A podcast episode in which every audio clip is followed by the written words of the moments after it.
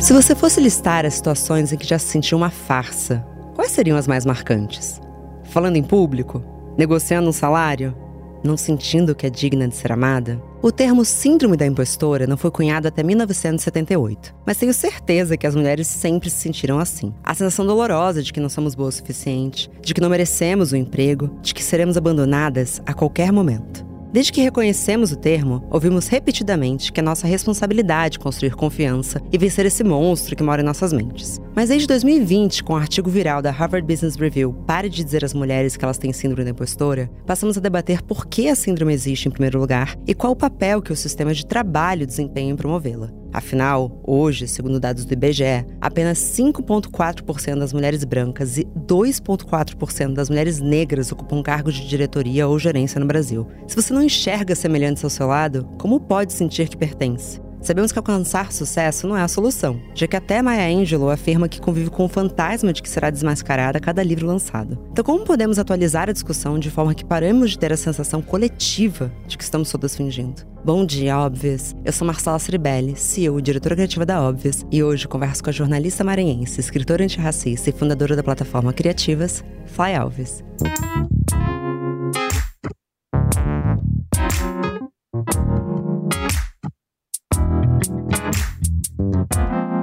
Bom dia, óbvias. Se te perguntassem quais são as mulheres que você mais admira, quanto tempo demoraria até você citar seu próprio nome? Admirar e amar mulheres à nossa volta é libertador. Entender que podemos ser nossas próprias ídolas também. A fragrância Idole de Lancôme mistura baunilha, rosa Lancôme e pipoca caramelo para nos acompanhar nessa trajetória. Nesse mês da mulher, esse é o convite de Lancôme: espalhar nossa admiração por cada ídola que tem impacto na nossa vida, incluindo nós mesmas. Bom dia, Fly. Bom dia, bom dia, Marcela. É um prazer estar aqui com vocês para falar sobre esses temas que são tão caros pra gente. Gosto já do termo caro. Antes da gente começar a entrar exatamente no fenômeno da impostora e tudo que permeia na nossa sociedade, você dá aulas de escrita criativa para mulheres e é top voices de cuidado de gênero. Primeiramente, parabéns. Segundo, você pode me contar um pouco como que você chegou até aqui? Me conta um pouco sobre essa sua jornada profissional. Então, vamos lá. Eu sempre fui apaixonada pela escrita, desde, desde cedo, por isso que eu escolhi, inclusive, cursar jornalismo. Eu sou do Maranhão, fui cursar jornalismo em Goiânia. Quando eu fui para Goiânia, eu passei por alguns reconhecimentos desse lugar, de ser mulher, de ser mulher negra, de ser mulher negra e nordestina. E à medida que eu fui fazendo esses reconhecimentos, esse sonho de ser escritora foi se tornando distante. Até que eu comecei a perceber que parte disso era não ver muitas referências negras na literatura. Não porque elas não existem, mas porque elas são invisibilizadas. E aí foi quando eu decidi que lançaria meu primeiro livro, que é Donas de Si, Travessias Marcadas pela Violência de Gênero. E quando eu lancei o livro, algumas mulheres me, me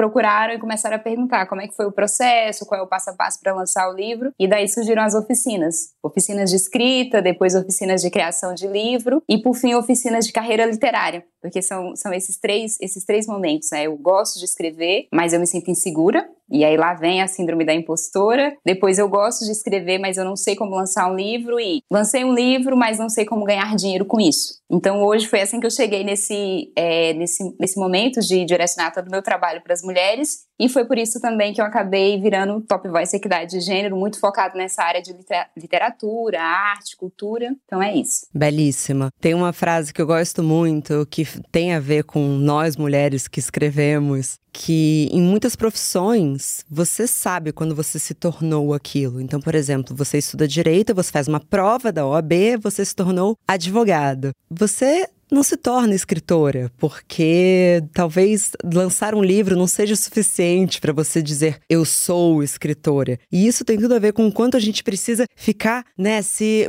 provando, às vezes não é nem para os outros, é para nós mesmos. Quanto custa para uma mulher falar que ela é de fato artista? Como que isso te toca? Você fala hoje que você é escritora? Eu falo que sou escritora e na arte, na cultura, é muito recorrente esse lugar da validação. O tempo inteiro a gente vai passando por esses filtros de validação. É, especialmente porque, ao mesmo tempo que a escrita é uma profissão que passa por muita desvalorização, é, do outro lado, ela também é uma profissão que é muito. passa por glamour. Né? Então você, você quer, você tem o sonho de um dia lançar um livro que vai virar um best-seller, mas espera aí, você já é escritora antes de chegar a esse momento, ou mesmo que você não chegue a esse momento, sabe? Então, sim, passei por vários momentos de, mas espera aí, realmente eu sou escritora? E também escuto muito das mulheres isso de, nossa, mas eu nunca lancei um livro. Será mesmo que eu sou escritora? Então, né, para as mulheres que nos escutam e que gostam de escrever, sim, você é escritora, você não precisa da validação de outra pessoa. O que você precisa é se dedicar ao ofício e fazer disso uma prática constante mesmo. É, essa pergunta foi um pouco pessoal, porque eu de fato lancei um livro, ele de fato está na lista dos mais vendidos desde então. Eu não ousaria falar best-seller, mas recentemente eu dei uma entrevista e essa pessoa me introduziu como e a escritora é Marcela Ceribelli. E eu quase desmaiei. Falei: não, não, não. Não! Que isso? escritora? Não, eu escrevi um livro. E aí eu falei: nossa, mas me incomodou muito. Por que, que me incomodou muito? Aí a gente começa a tratar, assim, e entender. E eu imagino que você conviva com muitas mulheres no seu trabalho. Queria entender de você, assim, para além da sua experiência pessoal, como que você vê que essa insegurança atravessa tantas delas? É, primeiro de já do, do reservar tempo para você escrever. Ah, mas eu gosto de escrever, só que eu não acho que eu escrevo grande coisa, é bobagem. Então a gente tem um livro que utiliza bastante nas oficinas, que é o Grande Magia, Vida Criativa Sem Medo, que é da Elizabeth Gilbert. É maravilhoso esse livro. Você pode reforçar, porque as Sim. ouvintes. Vou falar, ele é o melhor amigo do caminho do artista. Se puder fazer os dois livros, é a perfeição. Pode repetir, Fly? Super. É Grande Magia, Vida Criativa Sem Medo, da Elizabeth Gilbert, e O Caminho do Artista, da Julia Cameron. E sim, os dois são uma dobradinha perfeita. E nesse livro, o que eu mais gosto é que ela fala de, da criatividade enquanto estilo de vida, da criatividade enquanto algo que contribui para o seu bem-estar. A energia criativa, criadora, está em todas nós. Então, já desse primeiro momento de, nossa, mas eu não vou reservar tempo para isso porque não é grande coisa. Eu escrevo aqui, isso aqui não tem relevância. Então, é muito esse lugar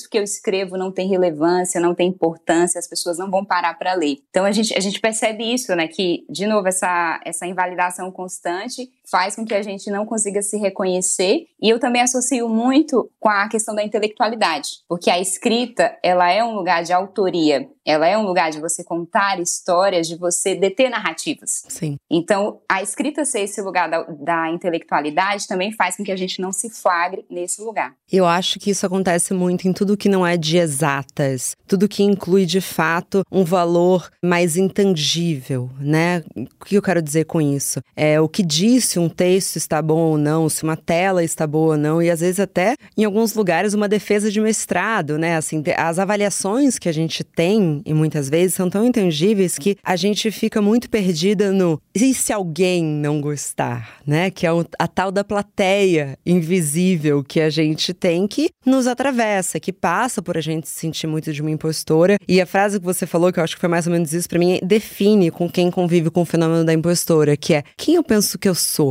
quem eu acho que eu sou para escrever um, um livro. E é exatamente isso, assim, a, a, gente se colocar nesse lugar tão inferior e de desimportância é, na sociedade, sendo que me dói, assim, pensar quantos trabalhos lindos poderiam ter sido lançados, mas que na verdade foram jogados no lixo, porque as pessoas não souberam superar isso, lutar contra isso. Como que você administra essas ferramentas com as pessoas que você trabalha? É, primeiro, percebendo que a gente está passando por algumas tendências, tendências positivas. Então, por exemplo, a biografia e a autobiografia. Cada vez mais mulheres estão lançando livro contando as suas histórias. E isso é muito é muito gostoso da gente perceber isso e que a gente também pode surfar nesse momento dessa tendência que o público se abre um pouco mais para isso, sabe? Então, sim, a sua história tem valor. Sempre que uma mulher fala que está querendo escrever um livro, que esse livro é sobre a história dela, da família dela, de algo que ela viveu, o primeiro ponto que eu trago é a sua história tem valor porque ela vai se conectar com a história de outras pessoas. Isso. Então a gente lê muita biografia pela identificação, sabe? Então você não precisa mudar o mundo. Basta que alguma pessoa se identifique com a sua história e você já está gerando impacto na vida dessa pessoa. E o segundo ponto é também a gente parar e reservar tempo para fazer aquilo que a gente gosta. Como a gente é submetido a papéis em que nós estamos o tempo inteiro servindo outras pessoas, essa trava vem disso também. De, mas quem sou eu para parar e reservar tempo para fazer uma coisa que eu gosto? Sabe? É, eu falo muito sobre isso também, sobre o quanto a gente colocou o descanso num local de luxo e de preguiça e de quanto a gente precisa ficar sendo útil o tempo todo, porque não existe limite para o autoaperfeiçoamento da sociedade. Eu ia até chegar nesse ponto um pouco mais para frente, mas estudando pro episódio, eu cheguei não só a conclusões legais sobre como que a gente pode lidar com o fenômeno da impostora, e já digo porque eu falo fenômeno e não síndrome, síndrome. Mas uma das críticas, que é super interessante, que é de uma psicanalista americana, é polêmico, na verdade, mas vamos lá, né? Ela fala que muitas vezes tem um fator horóscopo na síndrome da impostora. Que é, são características tão parecidas e tão, e tão globais que muita gente vai se identificar, porque tem a ver com a nossa insegurança e nessa sociedade. Só que ela fala que não vai ter tratamento para a síndrome da impostora, em como a gente definiu ela, porque a gente tem uma, um mercado e um capitalismo que lucra muito com a gente não se sentir suficiente. Lucra muito com a ideia de que a gente nunca vai chegar lá. Então, é uma das críticas que eu vou trazer ao longo desse episódio, que eu acho importante a gente levar em consideração quando a gente for falar de síndrome da impostora, pra gente não fazer algo que eu fiz de fato e, e a gente muda, né? A gente, primeira vez que eu falei no podcast sobre síndrome da impostora foi em 2019. Se vocês ouvirem esses dois episódios, vocês vão ver que eu mudei, que bom, né? Em quatro anos a gente muda e as discussões mudaram muito também de lá para cá.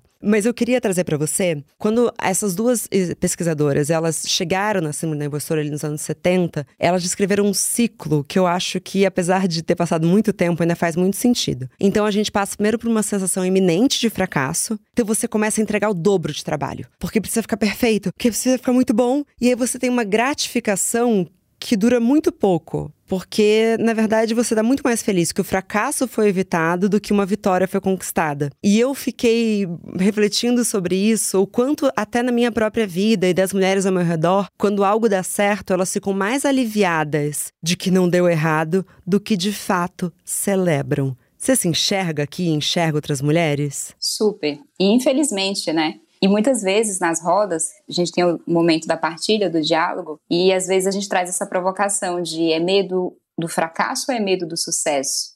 E muitas e muitas vezes na vida eu, parei, recebi uma notícia. Ah, vou dar um exemplo, quando eu recebi o, né, o selo de Top Voice Equidade de Gênero, então você fala, nossa, mas caramba, por quê? Então você se questiona e você acha que você não é digna daquilo. E é muito triste a gente saber que mulheres passam por isso com muito mais frequência o tempo inteiro. E ano passado, com, com o lançamento da Criativas, foram partos, né, para mim. Então foi aquele momento de, de muitas vezes me questionar, mas será que eu realmente sou capaz? Será que eu realmente dou conta? E por conta disso eu levei muito, né, para as redes sociais, enfim, para os textos que eu escrevo, essa pergunta de, mas será que vai ser a vida inteira assim? Será que a gente sempre vai agir a partir do estado da insegurança? Como seria a gente agir, viver e realizar os nossos sonhos a partir de um estado de confiança, sabe? Sim. De você viver algo e falar, nossa, que legal, realmente é isso, sabe? Então, eu tenho trabalhado isso em mim tanto do, pessoalmente, individualmente, quanto levando isso para as pesquisas, estudos, porque é isso. As mulheres, elas não só querem realizar grandes coisas, elas querem se sentir autorrealizadas, sabe? E é uma, um sentimento que vira o ratinho de laboratório, né? Porque o que eu também fiquei refletindo muito no último ano, dois anos, inclusive, incluindo a escrita do meu livro, é que eu tava tendo dois trabalhos. Um, sofrer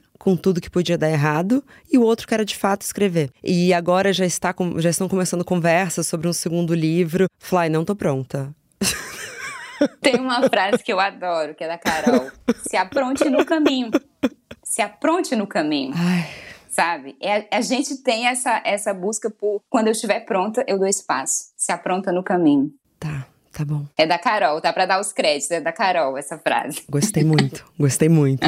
Carol, obrigada. Mas você tem um excelente porta-voz. Mas justamente com, com essa ideia também de que a gente também tem muito remorso pelo nosso sucesso. No sentido de que, quando, por exemplo, eu lancei o meu livro, e eu tô achando legal porque ia ser um exemplo que eu ia trazer muito, e você também é da escrita, então talvez você entenda. Quando eu lancei meu livro, uma pessoa próxima, não é muito minha amiga, mas é uma pessoa próxima, virou para mim e falou: Mas, amiga, como é que foi para você superar a sua síndrome da impostora e lançar um livro? Ela não sabe do quanto eu tenho ou não tenho, mas ela supôs que eu tinha. E naquele momento, tive um momento meio Nazaré, eu, eu respondi de primeira, falei, foi muito difícil. Mas aí depois eu fiquei pensando nos dias seguintes e eu pensei, e se eu respondesse para ela que eu nunca me senti uma impostora no caminho? E se eu respondesse para ela que não, eu sempre senti. Não foi o caso, tá? Eu, eu inclusive falo sobre a minha síndrome da impostora durante a, a, escrita, quem leu sabe. É, não foi o caso, mas ao mesmo tempo, parece que alguns desses nomes, e quando a gente parte do princípio de que todas as mulheres se sentem impostoras, aquelas que não se sentem se tornam arrogantes. E a gente vai ter que ficar se sentindo sempre menor, porque a gente tem uma sociedade que qualquer mulher minimamente segura, ela se torna arrogante. Então, quanto que a gente também não pega em alguns momentos, não, eu também tenho síndrome da impostora, ah, eu também tenho, pra gente pedir quase desculpa e meio, ai, licença, olha, eu cheguei lá, mas nossa, todos os dias eu me sinto uma impostora. Você entende o que eu tô falando? Sim, é, é a gente começa a se sentir estranha caso não sinta essa síndrome, esse fenômeno da impostora, e ao mesmo tempo, quando a gente se sente um pouco mais segura, já é parte do mecanismo sabotar a nossa segurança. Não, peraí, que você já tá. É, essa segurança aí já te deixa no lugar da arrogante. Passou do ponto. Então, até que ponto eu posso ser segura é sempre uma validação que vem de fora. É o filtro, a medida, a régua vem de fora. E até que ponto está permitido hoje uma mulher falar que ela nunca se sentiu uma impostora, que ela sempre soube que ela ia estar ali? Você entende? Porque a sociedade ama as mulheres inseguras. Então, por exemplo, inclusive a Lancome vai rodar uma pesquisa fazendo perguntas super importantes para as mulheres e eu tô muito curiosa para sair o resultado, justamente para saber assim, alguma mulher hoje teria coragem de falar que ela é de fato segura e ela acredita onde ela tá? Porque são tantas pessoas pesquisas mostrando que mulheres ambiciosas e confiantes, elas recebem castigos desde a relação delas, porque muitas vezes em relações heterossexuais o homem se sente inferior quando a mulher passa a ser mais bem-sucedida do que ela, até no próprio ambiente de trabalho, que é aquela ideia de que assim que a mulher está num cargo de liderança, ela se torna uma pessoa hostil, mas talvez seja porque as pessoas não estão prontas para receberem ordens de mulheres na nossa sociedade. Para você, Fly, essa conta da segurança, ela fecha, eu acho acho que é importante falar também, porque eu tô partindo aqui de um recorte de uma mulher branca. E a gente sabe quando a mulher negra se bota segura na nossa sociedade, muda tudo. Ainda não fecha, mas eu espero que no futuro essa conta feche, sabe? Eu acredito que agora nós já estamos realizando algumas discussões que podem nos ajudar. E outra coisa, em alguns ambientes a sua segurança vai ser taxada como arrogância, como violência, como nossa, como você é hostil. E isso foi uma coisa que ano passado, enquanto eu fazia essa reflexão de como realizar os meus projetos com confiança, com autoconfiança, eu percebi que uma coisa que me ajudou bastante foram as redes de apoio. Então, talvez para essa conta fechar um pouquinho mais, busca rede de apoios.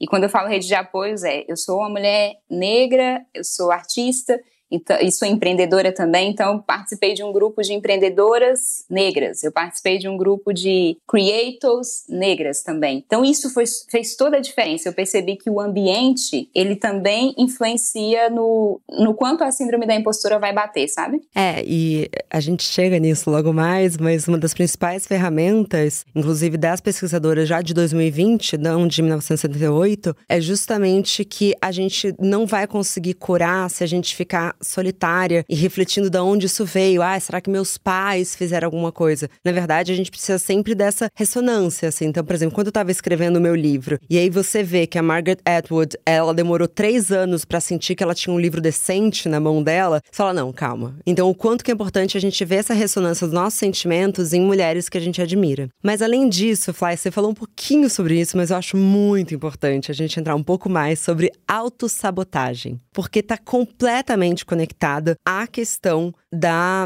síndrome da impostora, do fenômeno da impostora, justamente porque a gente colocou réguas tão altas de sucesso, é o que você falou, né? Ninguém quer escrever um livro, as pessoas querem escrever um best-seller, que muitas vezes é melhor já, já que pode dar errado, eu não vou nem começar. Como que você acha que a gente pode lidar melhor com esses agentes autossabotadores que moram dentro de nós? Primeiro, identificando. Eu percebi muito isso em mim quando eu estava na faculdade. Então, eu sou de uma família que a, a minha geração é a primeira a ingressar na, na universidade. E quando eu cheguei na universidade, vi muito mais pessoas brancas do que negras, isso já foi uma coisa que me deixou amedrontada. Posso te interromper um segundo, porque eu acho muito importante você saber disso. Pode. É, as pesquisadoras dessa segunda leva de 2020, que é o Pare de Dizer para as Mulheres tem, que elas têm síndrome da impostora, uma delas é indiana e a outra uma mulher negra. E elas disseram que, quando elas começaram a listar quem são as pessoas que mais se sentem impostores, geralmente são os primeiros, a primeira geração que cursou é, ensino superior dentro das suas famílias. É o recorte que mais sofre.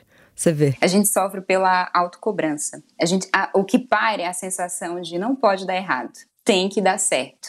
E aí a gente começa a querer fazer tudo duas vezes melhor, sabe? A compensação, entrar nessa compensação de não pode dar, não pode dar errado, perfeccionismo, autossabotagem, todas essas palavrinhas. Quando eu passei por, por esse processo, eu comecei a me flagrar me sabotando quando quase estava dando certo. Então, sempre que quase estava dando certo, eu ia lá e sabotava. Você consegue dar um exemplo? Porque eu acho legal para as pessoas saberem. Tô quase sendo promovida nesse emprego. E aí eu começo a realizar uma série de mudanças na minha cabeça de não, mas eu não vou conseguir, eu tô percebendo que eu tô caminhando para ser promovida. E aí você sabota e faz com que aquilo dê errado. Esse é um, é um exemplo. Quando eu percebi isso, e eu estava indo para o mercado, né? Eu estava naquela fase de estagiar e agora estou indo para o mercado. Foi quando eu comecei a buscar terapia para entender isso. E aí a terapia me ajudou bastante desse medo do sucesso, a lidar com esse medo do sucesso. Na terapia, a minha terapeuta usava muito o termo bancar-se, né? Você sente que você não consegue se bancar perante a vida. Então, e, esse medo de bancar-se perante a vida tinha a ver também com o acúmulo de desafios, porque realmente foi muito desafiador passar pela faculdade. Os desafios que eu falo são realmente desafios financeiros, desafios de achar que não dá conta. Então, esse primeiro ponto de você identificar, e depois que eu identifiquei e comecei a tratar na terapia, essa busca por ambientes que não praticassem uma série de agressões contra mim, e sim que fossem essa rede de apoio. E acredito que até por isso que hoje eu trabalho com mulheres, porque eu me sinto muito mais acolhida no processo de ajudar essas mulheres. E com essas mulheres que você trabalha, qual que é a raiz do medo do sucesso? Nossa, são vários fatores, vários. Quando você fala, eu lembro primeiro da questão financeira. E aí é muito mais contextual, porque nessa área da criatividade já é difícil você se assumir escritor, artista, e uma vez que você se assume, é muito difícil você atingir, conquistar autonomia financeira, Sim. vivendo da sua arte. E aí eu noto que quanto mais desafios financeiros aquela pessoa enfrenta, mais desafiador é para ela passar por esse processo e ela tem uma série de inseguranças, sabe? Sim, perfeito.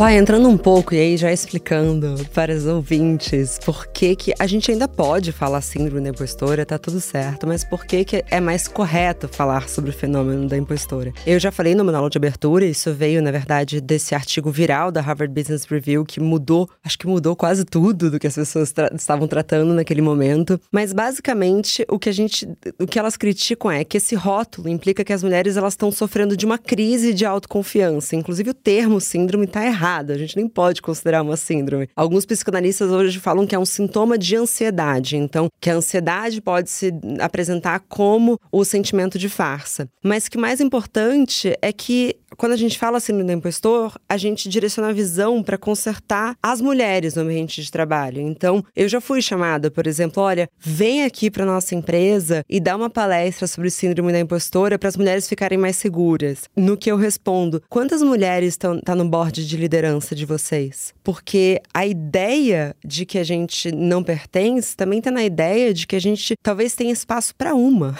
E quando você tem espaço para uma, como é que a gente vai não um competir entre as outras, isso foi o que a gente falou no episódio passado, e também achar que a gente merece estar tá lá uma vez que a gente chega. Então é muito essa ideia quando você fala: "Ah, cadê as escritoras negras?". É justamente, calma, você não tem escritoras negras aqui e eu passo a escrever, será que eu deveria estar aqui? Então o que elas argumentam é que os ambientes de trabalho e os mercados precisam mudar para que as mulheres não se sintam farsantes quando elas chegam lá. E eu li uma coluna sua na revista As Minas sobre uma entrevista de emprego que você fez, que disseram que você não tinha o perfil. E eu achei que combina um pouco com o que a gente está falando aqui. Você pode contar para os ouvintes? Posso. É, foi, foi um dos meus primeiros empregos, eu já tinha dois, três anos de faculdade, e foi muito interessante todo o processo seletivo, eram, eram três, quatro etapas, e até a terceira etapa eu estava nas primeiras colocações.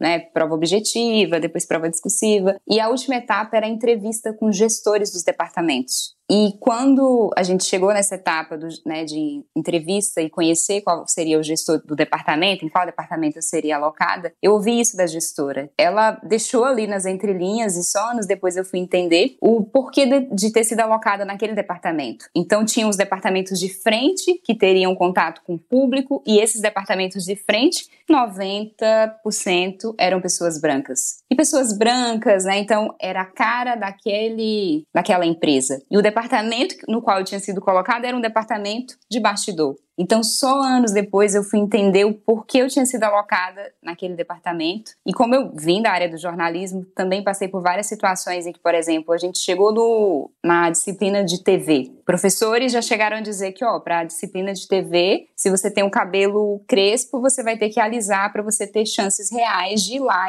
e ser âncora, ou mesmo de ter a oportunidade de aparecer na TV enquanto repórter. Então, viver isso no jornalismo, que o jornalismo é uma, é uma área né, que trabalha com figuras públicas, com construção de imaginário, e eu falo bastante sobre isso na literatura, é a gente precisa ter cuidado com esse imaginário que a gente tem construído, inclusive no digital. Vou dar um exemplo. Quando eu abro o Explorar, qual é a cor das pessoas que aparecem ali para mim? Sem brincadeira, quando eu abro o meu Explorar, mesmo que boa, a maior parte do meu público são mulheres negras, eu sigo mais pessoas negras, só aparecem imagens brancas. Ou mesmo quando você busca no Google, pessoa de sucesso, né? enfim, né? Esse imaginário, tanto visual quanto narrativo que a gente tem construído. Então, pelo jornalismo fazer parte dessa construção, eu senti bastante durante todo todo o meu curso. E isso deixou você desestimulada, de fato, de tentar alguma carreira que tivesse mais a ver com imagem? Na reta final, quando eu estava ali no sexto, sétimo período, eu estava bastante desgastada. E desgastada porque eu vinha dessa lógica de eu preciso dar tudo de mim porque precisa dar certo. Sim. E eu, eu tinha até aquele perfil de quem teria um burnout, com certeza. e, e aí, professores me davam esse feedback de você faz muito, você entrega muito, vamos colocar o pé no acelerador. O que mudou a rota foi um intercâmbio que eu fiz. Para onde você foi? Fui para Portugal. Demais. Coimbra, Portugal. Fiquei lá por seis meses. E aí, olha só de onde veio esse lugar. Deixa eu repensar e replanejar a rota. Eu vinha de um período de ter que equilibrar os pratinhos financeiramente para estar na faculdade e eu fui para o meu intercâmbio tendo tranquilidade financeira. Então, o intercâmbio era custeado por uma. Eu recebi a bolsa de estudos. E naqueles seis meses eu voltei a ler, porque eu tinha tempo para ler, eu também pude me divertir um pouco mais, pude ter tempo de qualidade, ir para um parque. Então, esses seis meses me fizeram refletir bastante sobre para onde eu estou dirigindo esse carro. Excelente. E quando eu voltei de lá, eu reorganizei tudo e falei: não, eu estou indo para um lugar que me dizem que é para onde eu devo ir, mas não é para onde eu quero. E até naquele momento da minha vida eu sentia que eu estava me distanciando muito da escrita. Estava mais na área de assessoria, enfim, uma outra modalidade de escrita que não tem tanto a ver com a escrita que eu gosto, que eu adoro. Você falou dos seus professores e eu queria dividir aqui que eu descobri um termo que é muito bom, que em inglês é prove it again bias, então em português seria um viés me prove de novo, que foi é, cunhado por esse professor, que falando sobre justamente um fenômeno que é muito comum no local de trabalho, em que mulheres e outras minorias são mantidas em um padrão mais alto que seus colegas brancos. Então o que isso quer dizer, o me prove de novo? É que a gente está constantemente sendo reavaliada do zero. Então você tem um colega,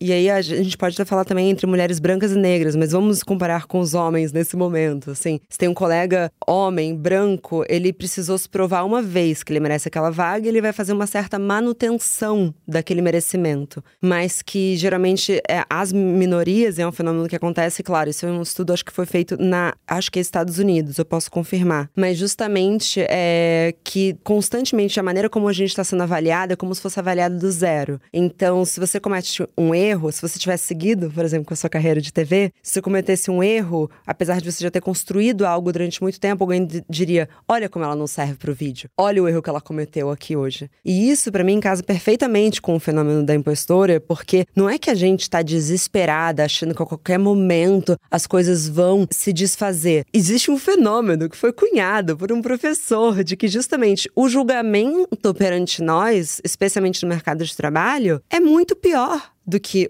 os homens. Então, se você está julgando pior as mulheres, como é que ela vai tratar na terapia que ela tem síndrome da impostora? E eu acho que é uma reflexão para gestores e outras pessoas que fazem esse nível de avaliação é: eu estou julgando todas as pessoas do meu time sobre a mesma régua? Entende o que eu tô falando? Sim, é, super entendo. Inclusive, é, saiu uma pesquisa esses dias, duas pesquisas que me chamaram bastante atenção. A primeira que falava de cabelos crespos, que cabelos crespos são percebidos como menos profissionais, então isso gera, elas são menos admitidas elas, né? Nós somos menos admitidas por ter cabelo crespo. Se a gente mantém o nosso cabelo crespo durante o exercício daquela, daquela, daquela profissão, daquele cargo, a gente sofre mais microagressões e também somos mais demitidas por causa do cabelo crespo. Então, é, eu percebo isso, né? esse processo de microagressões e aí está, o problema está na forma de, desde a forma de admissão até o, o clima organizacional que você consegue construir. A gente nota que nesse momento as empresas elas estão tornando mais plurais os seus processos admissionais, mas elas ainda não estão refletindo a fundo sobre esse clima organizacional, sobre também esse processo de promoção, delas crescerem dentro da empresa.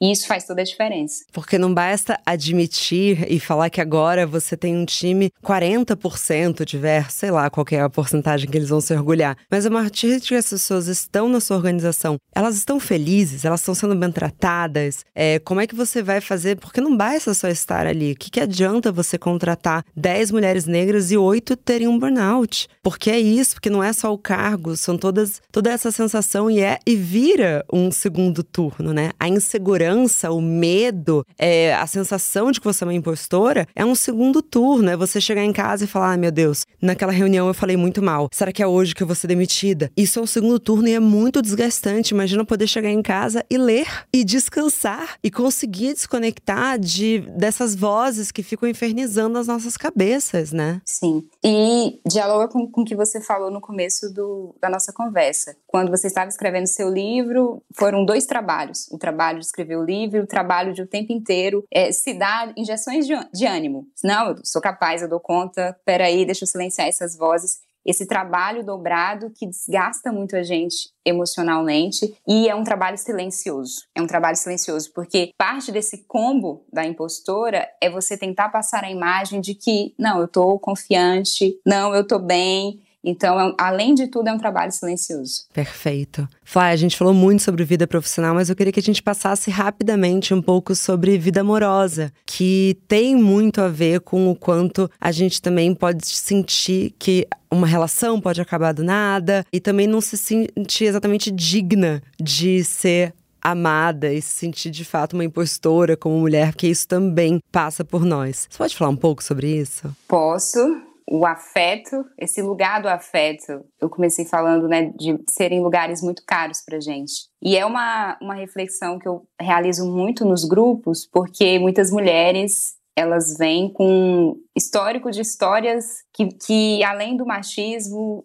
teve racismo, e é, é até difícil de falar sobre isso, sabe? Porque destrói muito a gente emocionalmente. E diferente do emprego, é uma coisa que acontece no, na sua intimidade. Sim. Então, vou trazer aqui um pouquinho de Sobofun Somé, que fala sobre o espírito da intimidade. Então, ela fala que um relacionamento é essa construção de intimidade. Ou seja, houve violência e violência extrema onde deveria haver intimidade. E isso destrói muito mais a gente, sabe? Eu já passei por, por histórias assim, todas as amigas com as quais eu converso já passaram por uma história assim. E é muito difícil, uma vez que você carrega esse trauma, porque eu não sei se é um trauma que a gente consegue completamente curar ou apenas conviver dentro de nós e algum, alguns momentos silenciar, entrar numa próxima relação sentindo que vai dar tudo certo. É, sempre mora um fantasma dentro da gente de quando é que vai começar a gritaria? Quando é que vai começar o pior que já aconteceu comigo antes? É um ciclo, né? É um ciclo. E é um ciclo que, enquanto quando a gente está falando sobre trabalho, a gente fala sobre merecimento, quando a gente vai para essa instância do afeto, eu nem sei se a gente pode utilizar essa palavra merecimento, sabe? Porque você chegar ao ponto de merecer ser amada, entende? Entendo perfeitamente. O, o, amor, ele não deveria ser uma questão de merecimento. E até você começa a entrar nesse ciclo de, mas você não tá fazendo bastante para ser amada, mas você não tá fazendo bastante para ser cuidada. Muito, muito, muito bom. Fly, vamos lá. Nossa, é um assunto super sensível para mim também, esse lugar. Mas eu queria falar um pouco sobre, já que a gente passou por tantas dessas discussões, eu acho que, do tanto que eu li sobre possíveis soluções, uma das, dos pontos que elas levantam é o quanto que é importante a gente aprender a aceitar elogios. Parece algo tão banal, né? Mas veio das, dessas pesquisadoras que passam anos olhando. Então, assim, não é uma pauta que eu estou trazendo, que se eu fosse falar, eu acharia até raso falar sobre isso. Mas elas disseram que talvez o primeiro passo seja a gente, de fato, quando a gente recebe um, um elogio, não só aceitar eles, mas aí uma estratégia que eu achei assim, uma graça. É fazer uma, uma caixinha de primeiros socorros. Que é, por exemplo, que seja no seu computador. Então, mensagens que te mandaram validando o seu trabalho, ou elogiando o seu trabalho, é, ou de um, de um amigo, enfim, que seja. E aí você ter isso a fácil acesso. para quando começar, você começar a ser invadida por essa ideia de que vai estar tudo errado, seu trabalho é horrível, você acessar a palavra gentis. Não é interessante? Super interessante. E a gente pode destrinchar esse lugar de por que nós temos dificuldade de aceitar elogios. E aí, muitas vezes, quando a pessoa me dá um elogio, sabe aquela, aquela, aquele famoso não fez, mais, não fez mais do que obrigação? Uhum. Tal, talvez a gente se coloque nesse lugar eu estou fazendo a minha obrigação porque eu estou cumprindo papéis sociais que são de servir. Essa lógica, sabe? Então, esse não aceitar o elogio é muitas vezes você se colocar nesse lugar. Não, mas eu não estou fazendo mais do que minha obrigação. Por que você está me elogiando? E tudo isso acontece em segundos na nossa mente. E o segundo é da gente aprender mesmo a receber o reconhecimento por aquilo que a gente faz. E eu não só por aquilo que a gente faz, mas esse lugar da apreciação, do ser vista de uma forma positiva e não desse lugar da cobrança a todo momento. E eu vou reforçar o que eu já falei no episódio, porque para mim foi uma das grandes eurecas pesquisando para esse papo de hoje. Não precisamos ter toda a síndrome da impostora. Você não é uma arrogante, uma metida, se você achar que você merece estar onde você está. Cuidado, porque a sociedade, ser mulher na nossa sociedade é fugir de armadilhas o tempo todo. Então, a nova armadilha que todas nós sentimos que não merecemos, com medo da gente se colocar no lugar de não, eu trabalhei bastante, talvez eu mereça sim estar aqui e vai dar tudo certo. Também, é, pra gente, se a gente quer curar isso, precisa ser curável e não uma vez que você deixa de sofrer com o fenômeno da impostora, você passa a ser uma prepotente. Vamos fugir disso, né, Fly? Vamos. E dessa conversa, duas coisas que você falou me pegaram muito. Primeiro, quando você utilizou o termo consertar, como se o tempo inteiro nós precisássemos ser consertadas. E o segundo, que eu vou refletir bastante depois de sair dessa nossa conversa, que é o quanto esse fenômeno da impostora tem sido mantido justamente por isso, de você, quando não está nesse lugar, falar, ah, mas peraí, se eu não estou nesse lugar, alguma coisa está estranha. Sim. Então eu estou aqui refletindo um pouco de que isso é parte do mecanismo da gente se você não está se sentindo uma impostora, alguma coisa está errada. E é de nos desempoderar. Esse papo foi bem importante para mim. Eu vou abrir meu coração e dizer para você que no final desse mês eu tô indo fazer um trabalho muito importante nos Estados Unidos. Não posso falar ainda o que é. E isso tenho certeza que eu acho que esse podcast vai ser o que vai estar no meu, no meu ouvido no avião. Então, muito obrigada, Fly. Foi incrível. Foi incrível. Muito obrigada. Muito prazer em te conhecer. Foi incrível também. Eu sei que algumas que são da plataforma vão ouvir, outras que não são também vão ouvir. E são reflexões que a gente precisa se fazer para que a gente possa cada vez mais estar na, é, estar na nossa subjetividade. É outra reflexão. Eu tenho feito algumas reflexões porque eu estou em preparação para o mestrado agora e vai ser sobre escrita criativa, praticada por mulheres. Então eu tenho pensado muito no elemento do tempo e da subjetividade. Então a gente gasta tanto tempo cumprindo papéis e se importando com as cobranças e imposições que sobra pouco tempo para a gente realmente descobrir a nossa subjetividade, quem eu sou, o que, que eu gosto de fazer. Então é isso, assim, se eu pudesse deixar um recadinho final, é isso, né? Que, que reserve tempo para você descobrir, afinal de contas, o que você é e quais são as coisas que realmente realizam. Deixa aqui os seus canais para as ouvintes te seguirem. Então vamos lá, tô principalmente no Instagram, no LinkedIn e Fai Alves. Fai Alves F-L-A-Y. É um pouquinho diferente. Então basta buscar por Fai Alves que você me encontra. Perfeito, volta sempre, quero você pertinho daqui. Pode deixar, mano.